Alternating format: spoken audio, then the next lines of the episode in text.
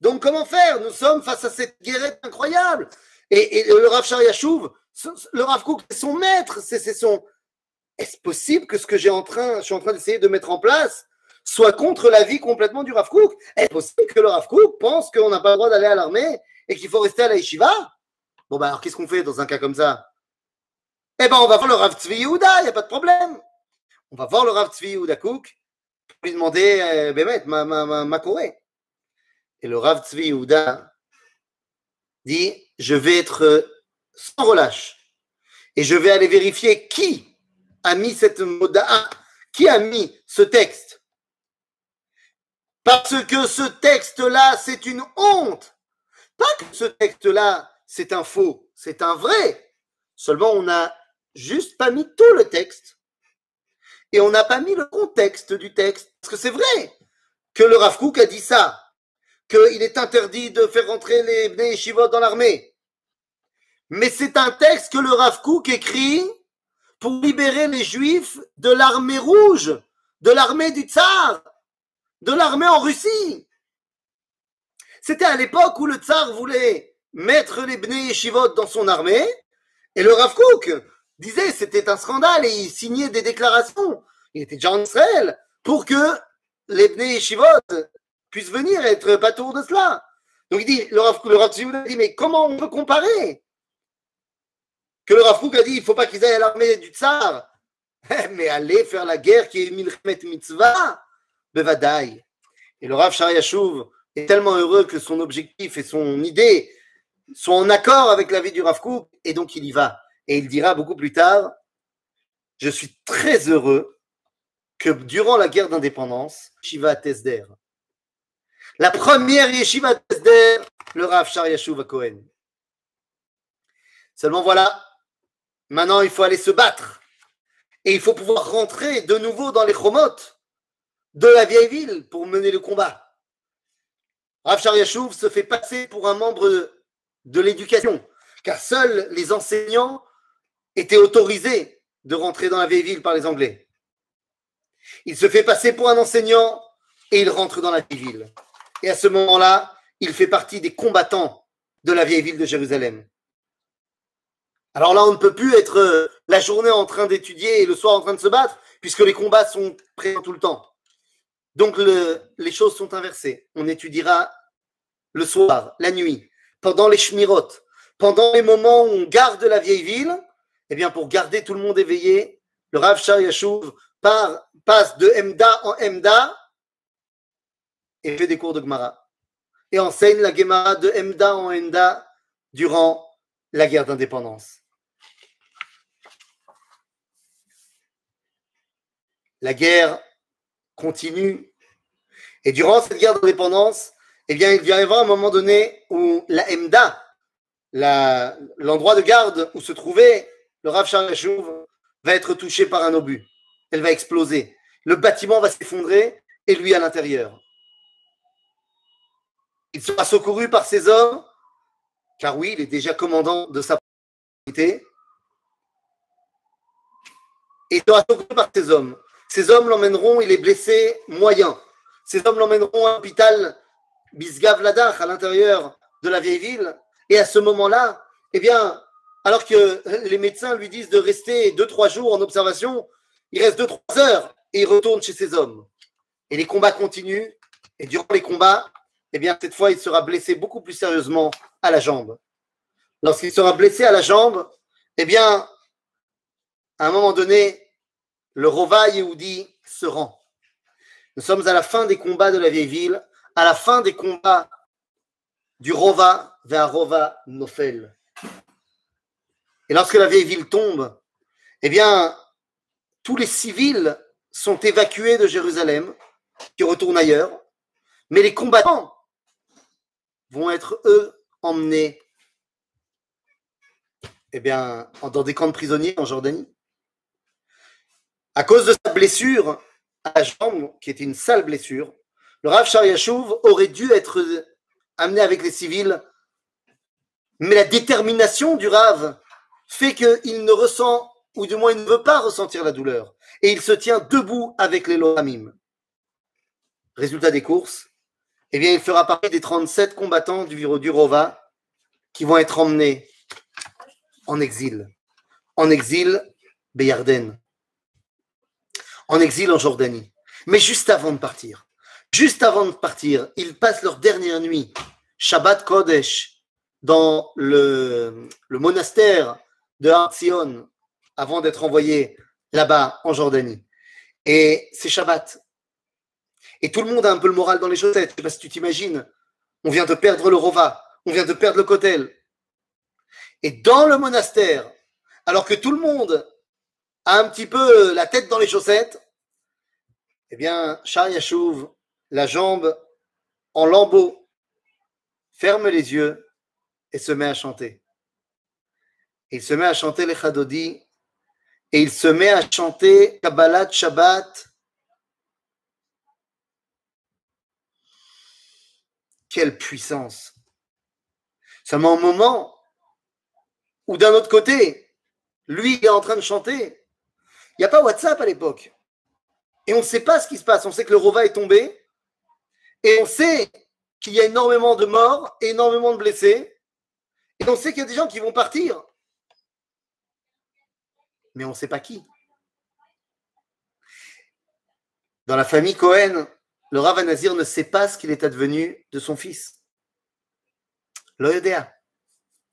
Makar le Yashuv. Nafal, lo nafal. Ils habitent juste à côté des combats, le Rav Nazir et sa femme. Le jour où le Rova s'est rendu, à ce moment-là, le Rav Nazir était en train de faire cette fila de Boker. Et lorsqu'il était en train de faire cette fila de il crie qu'il a entendu une voix intérieure, Kol Nevoui, qui lui dit Rav Od Yosef Chai. Ce verset qui nous dit que Yosef est encore en vie, et c'est comme ça que Yaakov Avinu apprend. Et il comprend que cela veut dire que son fils, Eliaou, Yosef, Char Yashuv, est encore en vie. Mais il part maintenant en Jordanie. Et est-ce que ça va vous surprendre? Non. Il devient le rabbin des camps bah, de prisonniers juifs en Jordanie. C'est lui le rabbin. Le rabbin de tout le monde. Pas que des hommes du Rova, tout le monde et il donne des cours là-bas, dans le camp de prisonniers. Et le camp de prisonniers, c'est un endroit terrible. C'est un endroit où les conditions sont terribles. Mais où de temps en temps, on peut recevoir des lettres, voire même des colis de la part de leur famille en Israël. Et un jour, ils reçoivent un colis plein de fruits et légumes. Mais dans le carton, il y avait un double fond. Et lorsqu'on découvre ce qu'il y avait dans le double fond, il s'agissait d'un chauffard. Nous sommes au mois de Elul. Et à ce moment-là, le Rav Shariachouf dit Nous allons organiser une détente en Beta Knesset et nous ferons les tfilotes de Rosh Hashanah. Et Akadosh Baruchu.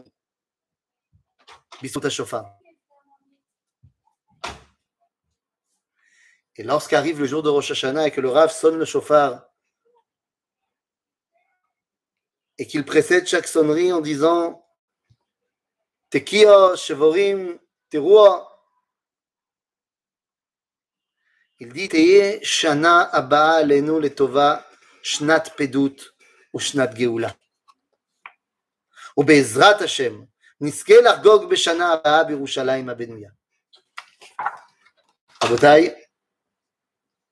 quelques mois plus tard, ça a duré huit mois, le temps où il a passé dans les camps de prisonniers jordaniens, et au bout de huit mois, il est libéré. Et lorsqu'il est libéré, avec tous les gens qui ont été libérés, on les emmène Zichron Yaakov dans un espèce de, village de Beth Avra pour se remettre un petit peu des émotions. Et directement, le Rav Tzvi Yehuda prend le premier bus pour aller le rendre visite. Il lui dit le Rav Tzvi Yehuda, à cause de la question que tu m'as posée avant la guerre, enfin au début de la guerre, de savoir est-ce qu'on doit aller à l'armée, on doit rester à la yeshiva, grâce à toi, eh bien, tu m'as, donné l'envie d'écrire un livre. Et donc, je voudrais te donner la copie de ce livre-là. Veine, Bisrutra, j'ai écrit la choveret qui s'appelle. Euh, euh, euh, attends, je vais te retrouver ça. oh là là.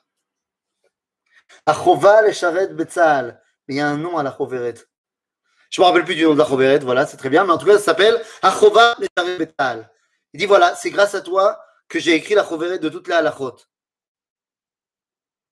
19 ans plus tard, la guerre des six jours. Le Rav Shar a fait une demande. Il a demandé aux dirigeants de Tzahal, il était déjà connu dans le milieu, il était déjà connu dans la Rabbanout, il a demandé au Rav Goren que dans la mesure où il a fait partie des trois derniers juifs à quitter le Rova Yehudi en 1948, il demande la permission d'être parmi les premiers qui y retournent. Évidemment, il y a eu les soldats d'abord, mais après. effectivement, il accompagne le Rav Tzvi son père, le Rav Anazir, et lui, qui sont parmi les trois premiers civils à revenir de côté la Maravi.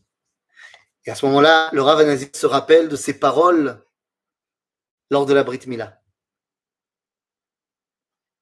Rav Shah Yashuv, eh bien, lorsqu'il grandit et qu'il devient le Rav Shah Yashuv, la question est de savoir, bon, alors il va faire quoi maintenant? Eh bien, très très rapidement, la question ne s'est pas posée. Un des hommes, un des hommes, Yosef Blustein. Yosef Blustein était un des membres de la mairie de Haïfa absolument pas religieux comme on peut l'être à Haïfa. La mairie de Haïfa cherche un nouveau rabbin pour remplacer le Rav Yoshua Kaniel. Qui, est qui choisir pour devenir le rabbin de Haïfa? Haïfa, c'est pas Jérusalem. Haïfa, c'est une ville mais au rêvette. Haïfa, c'est une ville où il y a très très peu de, de, religieux. Mais Haïfa, c'est une ville, euh, voilà, c'est autre chose. Être le rabbin de Haïfa, c'est être capable d'être le copain des Chilonim. Eh bien, Yosef Blustein, il dit, mais attends, mais moi, je sais très bien qui va être le rabbin. Quand j'étais prisonnier en Jordanie, il y avait un homme qui était tellement amoureux du peuple juif que tout le monde l'aimait en retour. Tout le monde l'aimait bien, il était bien avec tout le monde. C'est lui qu'on doit avoir. Et vous comprendrez que le Rav Shariachouf devient très rapidement et sans aucune contradiction le grand rabbin de Haïfa. Le plus fou dans l'histoire, c'est que Haïfa, c'est une ville de, de, c'est des carrés, les mecs, c'est des yékes. Ven Asot. Le Rav Shar lorsqu'il arrive à la fin de sa keuna, et qu'il ne doit plus être le rabbin de Haïfa, parce qu'il a passé l'âge, tous les Chavre à écrivent au Saradatot et au Sarapnim pour demander une permission spéciale pour que le Rav Shar puisse continuer à être le grand rabbin de Haïfa, tellement tout le monde l'aime bien et il restera jusqu'à la fin de sa vie, enfin pratiquement cinq ans avant la fin de sa vie où il tombera malade et il ne pourra plus assurer euh, sa fonction, mais il restera jusqu'en 2011 le grand rabbin de Haïfa. Et ce n'est pas les propositions qui lui ont manqué. Rav Shariachov, on lui a même proposé d'être le grand rabbin d'Angleterre. Eretz Israël, lui dira sa femme. D'ailleurs, c'est qui sa femme? Sa femme, vous vous rappelez du petit Chariachou avec les cheveux longs qui a rencontré ce grand philanthrope Fischel, Harry Fischel, qui a été impressionné par le petit Chariachou Eh bien, le petit Chariachou a grandi, il est devenu Arav Chariachou à Cohen. Et Harry Fischel lui a donné sa petite fille. Et il va faire de lui également le Roche Machon Harry Fischel. Harry Fischel. Rav Shar Yeshuv est reconnu et connu comme étant le Rav qui aura été capable de réunir tout le monde. On avait l'impression qu'il y avait, il y avait que de la hava qui sortait de lui. Et pourtant, il était un combattant. Et pourtant, il était quelqu'un d'une vaillance à toute épreuve. Il a été invité pour parler à Vilnius au bicentenaire de la mort du Gaon de Vilna. organisé par les autorités lituaniennes. Il a été invité pour parler là-bas du Gaon. Et là-bas, c'était toute une, histoire et tout le monde a dit à quel point, enfin, les, les gens, là, les autorités, se, sont, euh, se sont enorgueillis du fait que, eh bien, euh, la Lituanie a fait grandir des grands esprits, comme le Gaon de Vilna. Et le Rav Sharachouv monte à la tribune et dit Ne croyez pas que vous devez vous en tirer aucune gloire. Oui, il était en Lituanie, le Gaon de Vilna. Mais vous, les Lituaniens, combien d'antisémitisme y avait-il chez vous? Et durant la Shoah, vous avez prêté main forte aux nazis. Et si le Gaon de Vilna avait été là pendant la Shoah, vous auriez été les premiers à le tuer. Alors ne vous donnez pas de bons points. Le Gaon était le Gaon malgré le fait qu'il était en Lituanie. Et certainement pas grâce. à ce moment-là, il se lève encore, enfin, il, est debout, mais il prend son Sefer Teilim et il dit un Teilim Leilu Nishmat Galon. Et il voit ici que tous les, membres du Parlement lituanien se lèvent en kavod au de Vilna? Au respect des paroles du Rav Shar Je vous ai dit, la vaillance et l'amour vont faire qu'au Machon Arifichel, c'est peut-être le seul endroit où on forme des rabbinim qui, dans la même classe, ont des kippotes noires, des kippotes tricotées, des streimel, et à la tête se trouvait un homme qui faisait consensus chez tout le monde. C'est peut-être ça la particularité du Rav Shar Yashuv. Pendant toute sa vie, il aura essayé de faire sortir les livres de son père. Et à la fin de sa vie, il demande au Machon Harry Fischel, qu'il a quitté euh, la présidence parce que à cause de son âge avancé, il demande au Machon de bien vouloir sortir en livre le petit commentaire qu'il a écrit sur le Sefer Shirachirim. Et à ce moment-là, évidemment, tout, le monde accepte. Et c'est exactement le jour de la Iloula de son père. On lui donne la première version du livre, du commentaire de Shirachirim du Rav Sharyashov Cohen. Et lorsqu'il arrive au verset le Rav Sharyashov écrit Neshika shel Akadosh Baruchu, Yi la Tzadikim. Matai Magia Si shel Ahava כשצדיק נפטר מהעולם ונפשו עולה למרומים, ולעמוד לפני הקדוש ברוך הוא, סליחה, הוא באהבה, וזוהי מיתת נשיקה. La neshika d'Akadosh Baruch c'est lorsqu'il rappelle l'âme du tzaddik à côté de lui. Cette phrase sera dite pour la première fois officiellement lors de l'Aïloula de son père, qui aura été son maître. Et c'est seulement quelques temps plus tard le jour du Gimel Elul, jour de l'Aïloula du Rav Kook, son maître, que lui aussi, le Rav Shar Yashuv, en 2016, sera embrassé par Akadosh Baruch pour remonter là-haut. Rav Shar Yashuv Cohen, l'homme plein d'amour et le Rav plein de vaillance. Harav Harashi Shel Heifa, l'homme du consensus, le peuple juif. Chazak